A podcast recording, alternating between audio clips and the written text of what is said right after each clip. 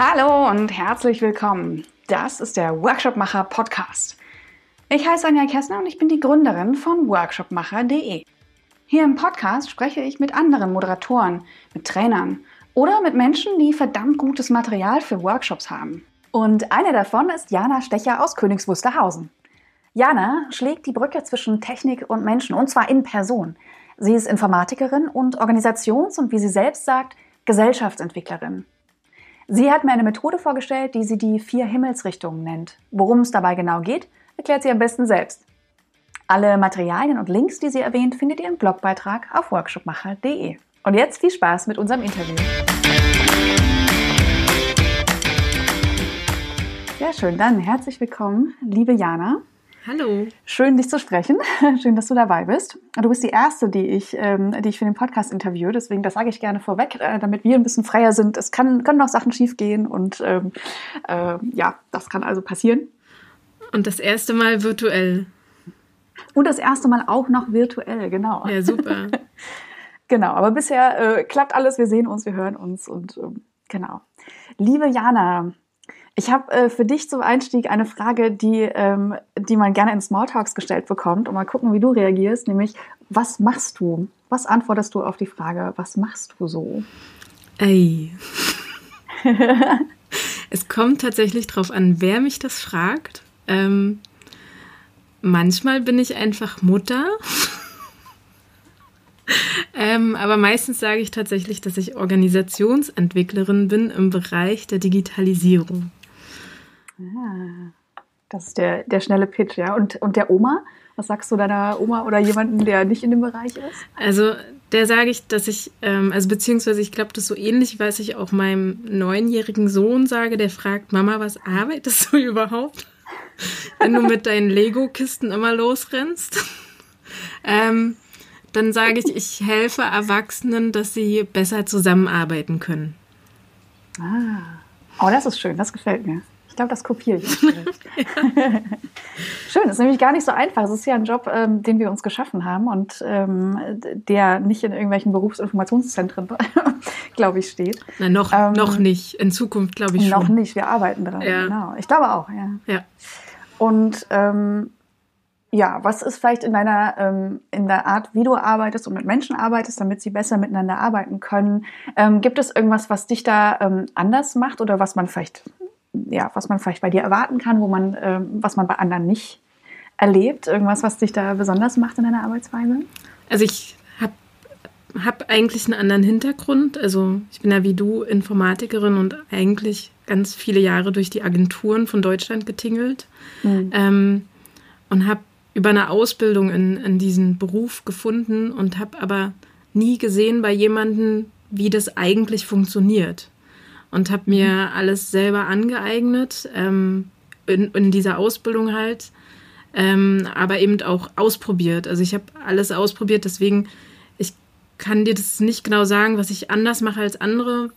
Ich sehe immer nur, was funktioniert. so. Hm, cool. Ja, schön. Schön. Okay, dann würde ich dich mal äh, bitten, dein Methodenköfferchen äh, virtuell, wobei du hast ja auch ein echtes, ne? Du hast ja sogar äh, genau. das, das, Symbolische sozusagen. Ich, das hört man ähm, jetzt nicht, aber ich kann es dir ah, jetzt so zeigen, ne? So sieht es ah, aus. Ah, sehr cool. Das sind, ich, mal, ich mache mal einen Screenshot einfach davon. Ich habe ein, äh, hab ein Foto für dich, das kannst du. Das ist ein Foto für mich, sehr schön. Also das sind ähm, immer so kleine Säckchen, ich kann das ja nochmal erklären, die sind so ungefähr DIN A5, DIN A6 groß, also passen in jede Tasche. Und da ist immer für eine Methode das Material drin. Also wir nennen sie liebevoll die Beratersäcke. Und da ist quasi für, für eine Methode das Material fertig da und die Idee war eher für uns selber. Also wir sind ähm, zu zweit. Ich ähm, habe die Firma mit meinem Ehemann zusammen, ähm, dass man schnell mal was greifen kann. Okay, ich mache jetzt die Methode und dann habe ich da alles drin. Beratersack. Genau, cool. das sind die Beratersäcke. Dann öffne doch mal deinen äh, Beratersack ähm, und ähm, erzähl mir und uns, was du für eine Methode mitgebracht hast, über die du was erzählen mhm. möchtest.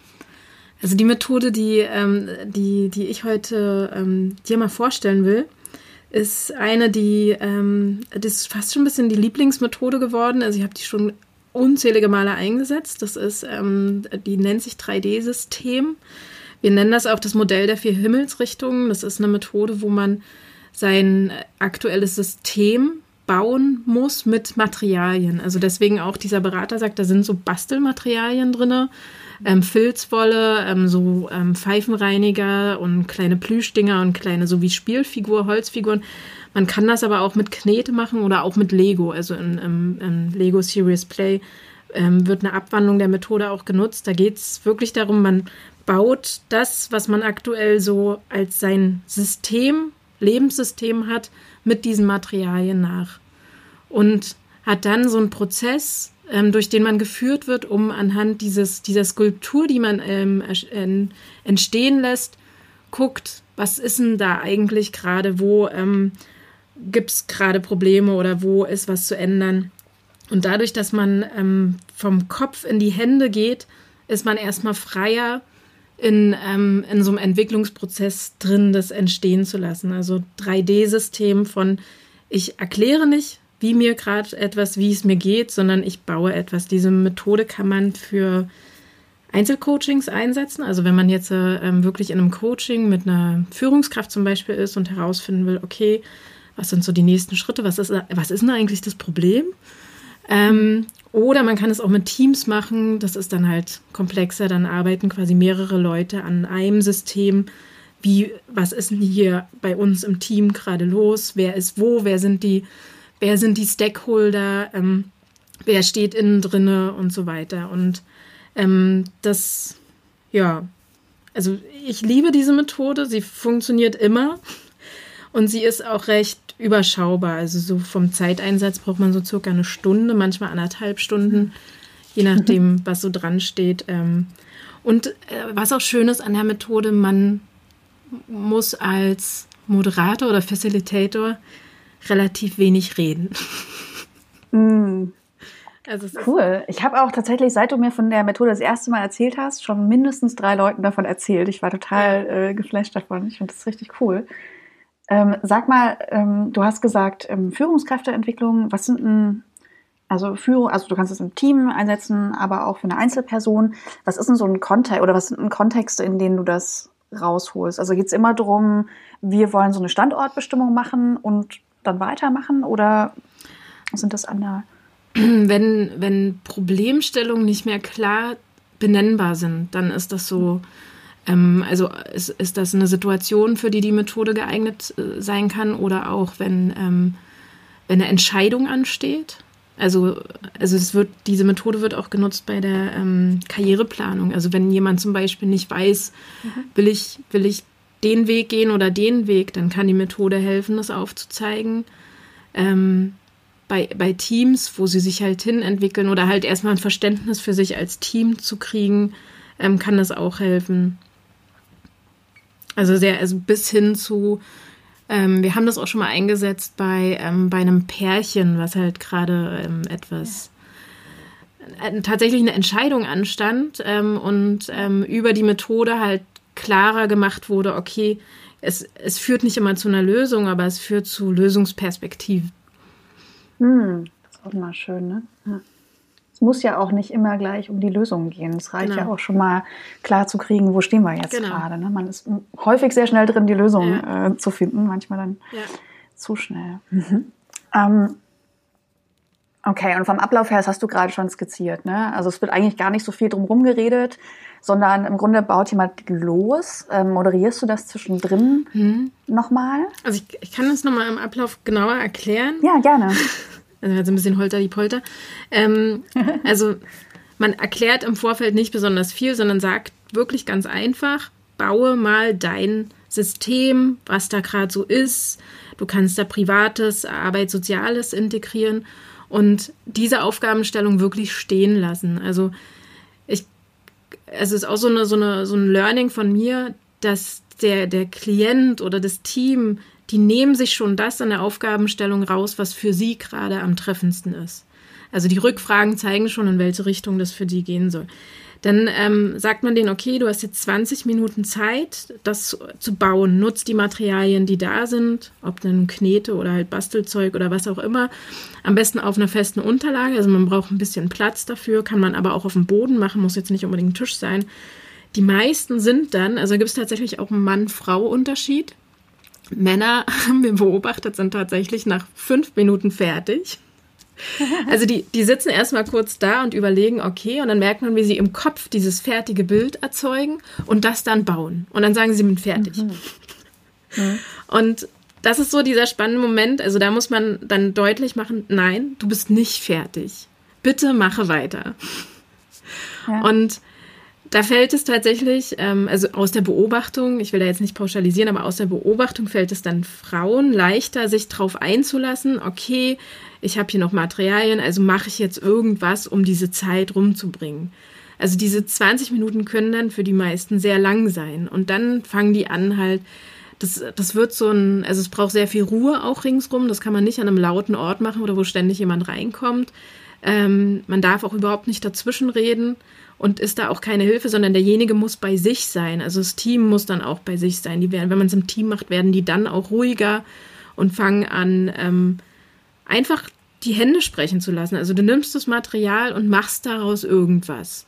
Und ähm, für mich ist das immer so ein Zustand, also ich kann dann so, ich gucke nur auf die Hände und ich bin dann so in, ich weiß nicht, ob du das kennst, wenn man so Handarbeitsmenschen bei ihrer Tätigkeit zuguckt, dass man wie in so eine Meditation verfällt. Ja. ja. Dass man diesen, diesen Flow so mit geht irgendwie. Und dann ist mhm. es richtig. Also wenn man das spürt, dann ist es richtig, dann sind die gerade so wirklich dabei. Ähm, wenn man merkt, jemand ist nach 20 Minuten nicht fertig oder ist gerade, also man kriegt es ja mit, wenn jemand gerade an einem Punkt Schwierigkeiten hat, dann kann man es ruhig ausdehnen. Aber so 20 Minuten ist so der Richtwert, dann stoppt man das. Ähm, dann bittet man den, diejenigen von der Skulptur, die entstanden ist, ähm, aufzustehen und sie nochmal von allen möglichen Seiten anzugucken und ähm, gibt den, legt dann um die Skulptur Himmelsrichtungen hin, also Osten, Süden, Westen, Norden. Was dann passiert ist, ähm, also wir legen da immer so eine, so eine ähm, Himmelsrichtungskärtchen ran. Was dann passiert ist, dass die anfangen, äh, nee, da will ich jetzt nicht, dass Norden ist, sondern drehen die das. Oder lassen es einfach und dann gibt es, ähm, geht man mit dem mit dem Klienten sozusagen um die Skulptur drumrum. Also man bittet den wirklich, jetzt lass uns mal die Skulptur wirklich von der Seite anschauen, wo jetzt Osten dran steht und nur von dieser Perspektive drauf gucken. Also nicht mehr von oben, sondern wirklich von der Seite rauf gucken. Also es ist ja ein 3D-Gebilde. Ähm, und da fragt man dann, das ist die Perspektive der Gefühle und der Beziehung. Und da fragt man dann, was liebst du? Was ist die Quelle deiner Energie?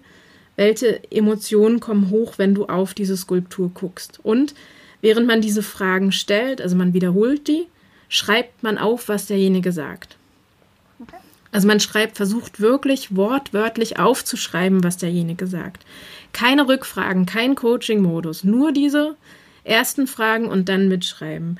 Dann wechselt man die Seite, geht zum Süden, das ist die Perspektive der Wahrheit und fragt, was sind die Schlüsselkonflikte, was sind die harten Wahrheiten, denen du dich stellen musst. Auch wieder einfach aufschreiben.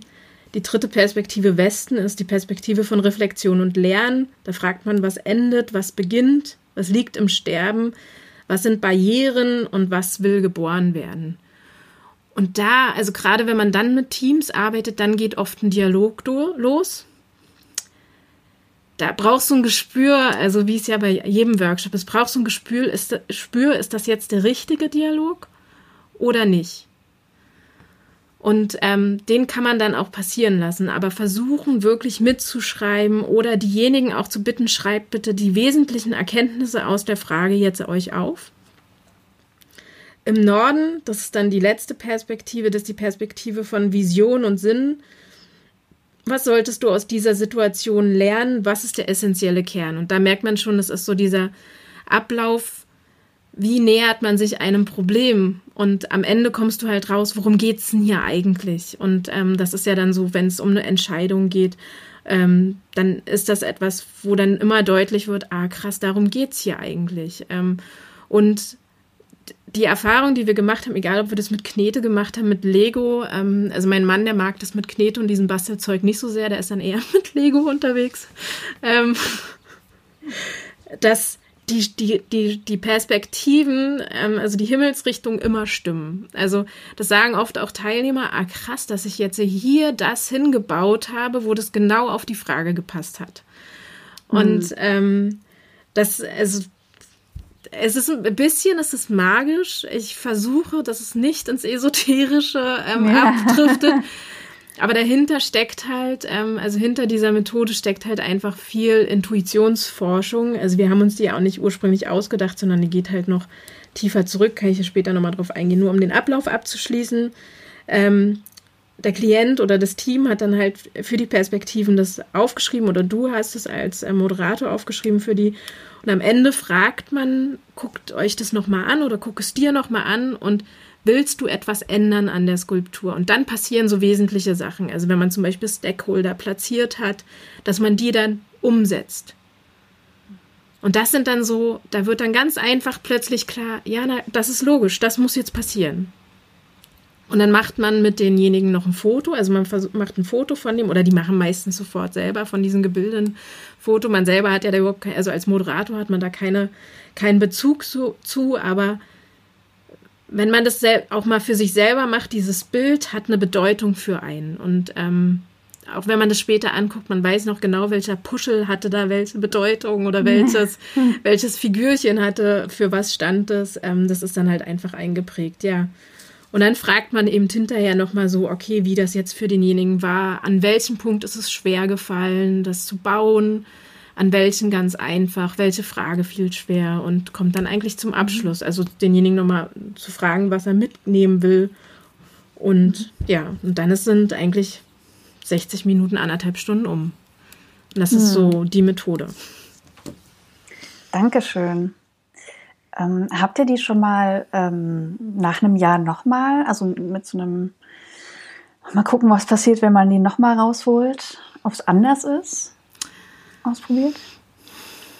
Also mit, ich, ich glaube, wenn man die einmal durchgespielt hat, ist es schwierig, sie nochmal zu machen, weil dann weißt mhm. du, weißt du, dann überfängst du das so ein bisschen wie ein Psycho, ja. Psychotest, wenn du vorher die Auswertung liest, ne? Mhm, du, dann, ja. also je nachdem, wie gut derjenige sich noch erinnern kann, worauf es ankam, kann es natürlich sein, dass er anfängt, sich selbst zu überlisten. Mhm, ähm, ja wenn man sich darauf einlässt, funktioniert es, aber wir haben das noch nicht gemacht, dass wir es noch ein weiteres Mal bei Kunden angewendet haben. Die ist so ein bisschen ja. exklusiv. Ne? Man muss sich immer den, ja, den Moment aussuchen, wo ist die jetzt richtig. Mhm. Was sind denn gute mm, nächste Schritte, sage ich mal? Oder es ist ja meistens so, gerade wenn man ein Team begleitet, dass man, äh, ja, man macht vielleicht eine Standortbestimmung mit so einer Methode. Ähm, was würdest du denn im Anschluss daran, musst du gar nicht im, im Detail erklären, aber was wären denn ähm, Dinge, die du mit dem Team weitermachen würdest auf Basis von sowas? Na, ganz oft sind es ganz konkrete, ähm, was ist jetzt zu tun, welche Entscheidung mhm. Muss getroffen werden oder wurde jetzt schon implizit getroffen, was muss exekutiert werden aus der Entscheidung ähm, was soll sich verändern? Das ist ja oft auch so eine mhm. Frage daraus und was muss geklärt werden? Also, dass ich denen dann noch helfe, ähm, so wie Action Points aufzuschreiben. Mhm. Oder halt bei, bei, bei Führungsteams, also so Geschäftsführungsteams auch oft, dass die ähm, wieder dann eine Priorisierung klarer hinkriegen, also dass ihnen deutlich wird, das braucht es jetzt als allererstes. Und der ja. Rest ist vielleicht gerade irrelevant. Irre. Schön. Ja. Ja. Ja, einfach nicht, nicht ganz vorne wichtig. Ja. Genau. Schön. Tolle Methode. Vielen, vielen Dank fürs Teilen. Sag noch mal vielleicht was zum Abschluss. Du hast Intuitionsforschung genau. ähm, genannt. Da verlinke ich natürlich auch alles, was, wir, was du mir dazu auch schon gegeben hast. Ähm, aber vielleicht also die, mal ein paar Worte dazu. Die Methode gibt es in, in, vielen ähm, ähm, unterschiedlichen also Abwandlungen. Ich habe die ähm, aus dem Pre-Sensing Institut, das ist das Institut, was um Otto Schama sich gegründet hat. ähm, um, dem, um das Modell von Theory U. Jetzt war das TH nicht so schön. ähm, also Theorie U, die ähm, sich halt damit beschäftigt, wie kann man also ein anderes Herangehen an Veränderung und Wandel. Es ist, ist dieses U-Modell, also was braucht es, um wirklich Veränderungen zu schaffen. Angefangen hat Otto Schama damit halt, ähm, wie, kann, wie kann man aus der Zukunft heraus führen und hat untersucht, ähm, was macht erfolgreiche ähm, Gründer, Unternehmer aus und ist ähm, drauf gekommen, dass die halt, also hat ganz viele Interviews gemacht. Ähm, der ist, ähm, Otto Schama ist zwar Deutscher, lehrt mittlerweile am MIT. Ähm, also Sozi Soziologen kennen den sicherlich und Systemtheoretiker auch äh, oder Systemiker. Ähm, der ist nicht ganz unverschrien, weil der halt, also seine Methoden so teilweise schon eben immer esoterisch ähm, verschrien werden aber er halt schon die, eine Forschung dahinter stecken hat, zu gucken, wo greift bei uns die Intuition an. Also in welchem Moment wissen wir plötzlich, was das Richtige ist, ohne auf Analyse zurückzuschauen und alles ähm, ausgewertet zu haben, sondern es gibt oft Momente, und das war halt bei diesen erfolgreichen Menschen oft der Fall, dass sie halt in bestimmten Situationen wissen, was richtig ist und was zu tun ist.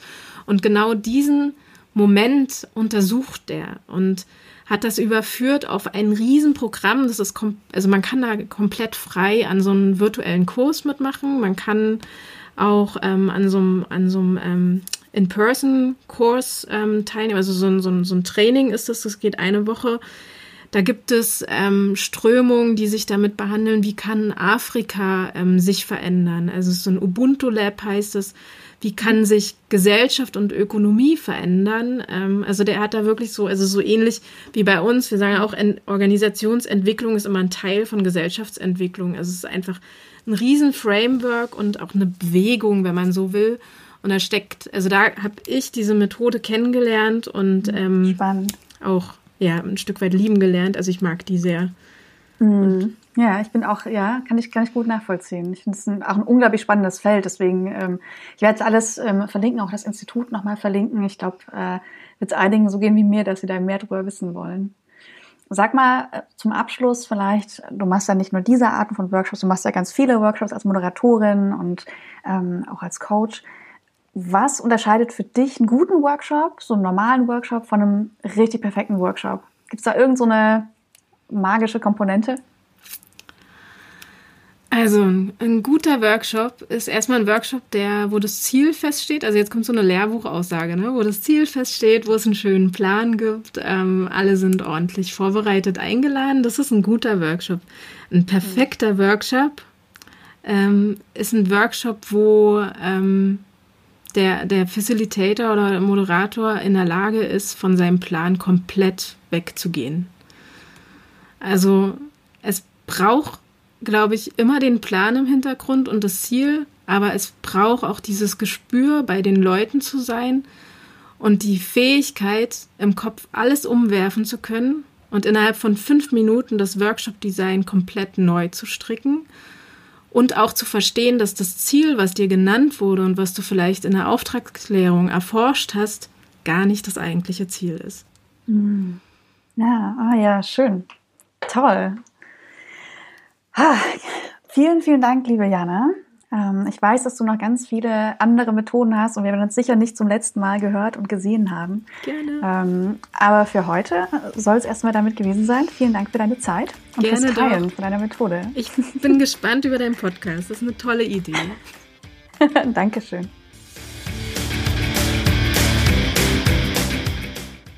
Das war mein Interview mit Jana. Vielen, vielen Dank nochmal, liebe Jana, für deine Zeit und auch deine Offenheit, dass du deine Methode vorgestellt hast und auch bereit bist für das Experiment Workshopmacher Podcast in der allerersten Folge.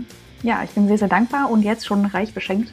Ähm, ich würde mich freuen, wenn ihr, die ihr zugehört habt, Feedback habt, äh, wenn ihr das teilen würdet, entweder in Form von einer Mail. Ähm, ihr findet mich ähm, auf workshopmacher.de und dort ähm, ja, ak.workshopmacher.de ist die E-Mail oder auch auf Instagram, auch da unter Workshopmacher zu finden. Wenn ihr Feedback habt, dann gebt es doch gerne. Vielleicht habt ihr die Methode ja ausprobiert, vielleicht kennt ihr sie schon, ähm, vielleicht habt ihr Ergänzungen, Anmerkungen dazu. Genau, ich freue mich von euch zu hören Und wenn euer Feedback auch nur eine Bewertung ist auf den üblichen Podcast-Plattformen, dann freue ich mich darüber natürlich auch sehr, denn ja, es ist ein junger, ein ganz frischer Podcast und ähm, ja, ich würde mich freuen, wenn ich damit noch ein paar Leute mehr erreiche. Ja, in diesem Sinne, vielen Dank und bis zum nächsten Mal im Workshopmacher Podcast.